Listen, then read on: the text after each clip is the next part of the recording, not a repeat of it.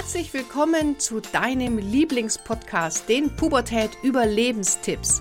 Mein Name ist Kira Liebmann und als Motivationscoach und Jugendexpertin helfe ich Eltern, die Pubertät zu überstehen, ohne dabei wahnsinnig zu werden. Willkommen zu einer neuen Folge deines Lieblingspodcastes, die Pubertät Überlebenstipps für Eltern.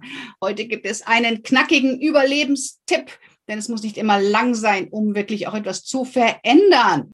Heute geht es um den Tipp, lebe deinem Kind das vor, was du von ihm verlangst.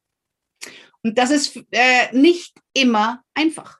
Es hört sich leicht an. Lebe deinem Kind das vor, was du von ihm verlangst. Wie funktioniert das?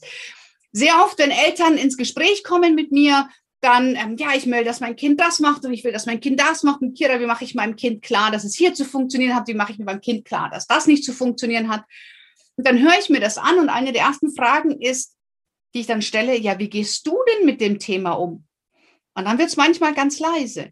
Also zum Beispiel, Eltern möchten, dass die Kinder beim Gespräch mit den Eltern das Handy weglegen.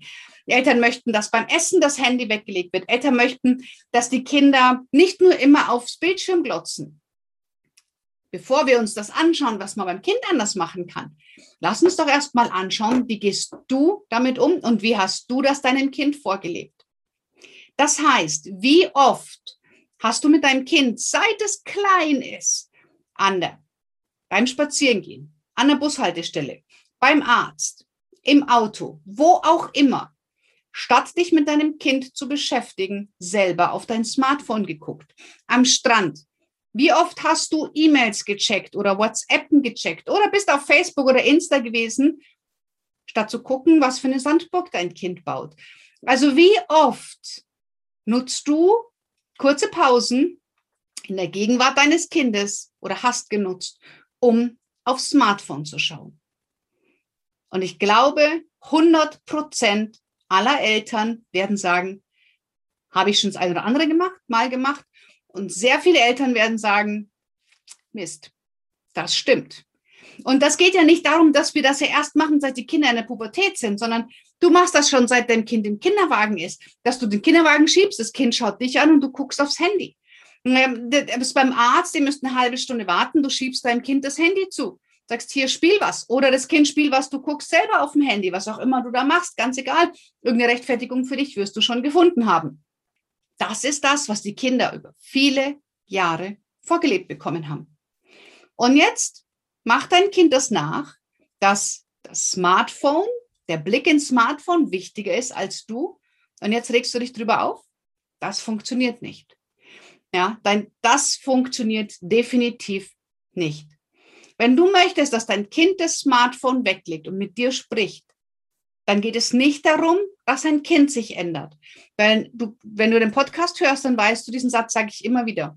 Kinder tun nicht immer das, was wir sagen. Kinder tun sehr, sehr oft, was wir tun. Das heißt, Kinder sind ein Spiegel deines Verhaltens.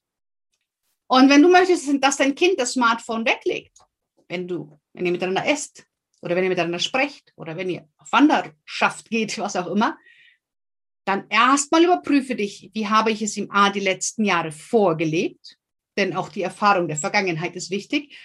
Und was mache ich jetzt? Und nur weil du entschieden hast vor einem halben Jahr, ich lege mein Handy beim Essen weg, heißt das noch lange nicht, dass die Jahre zuvor für dein Kind vergessen sind.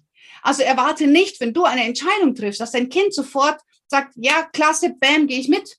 Das braucht Zeit. Die Kinder prüfen dann auch, wie sehr hältst du dich dran?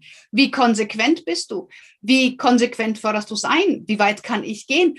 Und dazu kommt, dass wir Eltern unsere Kinder nun mal in der Pubertät zum Teil langweilen. Und ein wunderbarer Ausdruck von du langweilst mich, du interessierst mich nicht ist, indem ich die ganze Zeit auf meinen Bildschirm gucke, statt meine Aufmerksamkeit dir zu widmen. Und es ist immer leicht, mit dem Finger auf andere zu zeigen. Und es ist immer uh, schmerzhaft oder es gibt so einen Widerstand, wo man sagt, äh, nee, bei mir will ich nicht gucken. Und wenn du merkst, diese Folge gerade macht was mit dir, wenn du merkst, wow, ich gehe hier echt in den Widerstand, das gefällt mir gerade nicht, dann bin ich genau richtig. Und dann treffe ich genau den richtigen Punkt. Und jetzt ist es deine Entscheidung. Schaue ich weg, mache ich den Podcast aus, sage ich, die Kira ist doof, die will ich nie wieder hören. Oder sagst du, scheiße, da ist wirklich was. Und je mehr es wehtut, umso mehr ist da. Und das will ich mir anschauen. Und da will ich was verändern. Und ich gehe erstmal mit mir selber in Klausur und guck mal bei mir, was kann ich verändern. It's up to you. Es ist deine Entscheidung. Ich kann dir nur sagen, es gibt A oder B. Und du entscheidest, welchen Weg du gehst. Das kann ich nicht beeinflussen. Aber es ist eben wichtig, dass wir als Eltern immer erstmal überprüfen, was mache ich? Was lebe ich vor? Was erwarte ich von meinem Kind, was ich nicht geben kann?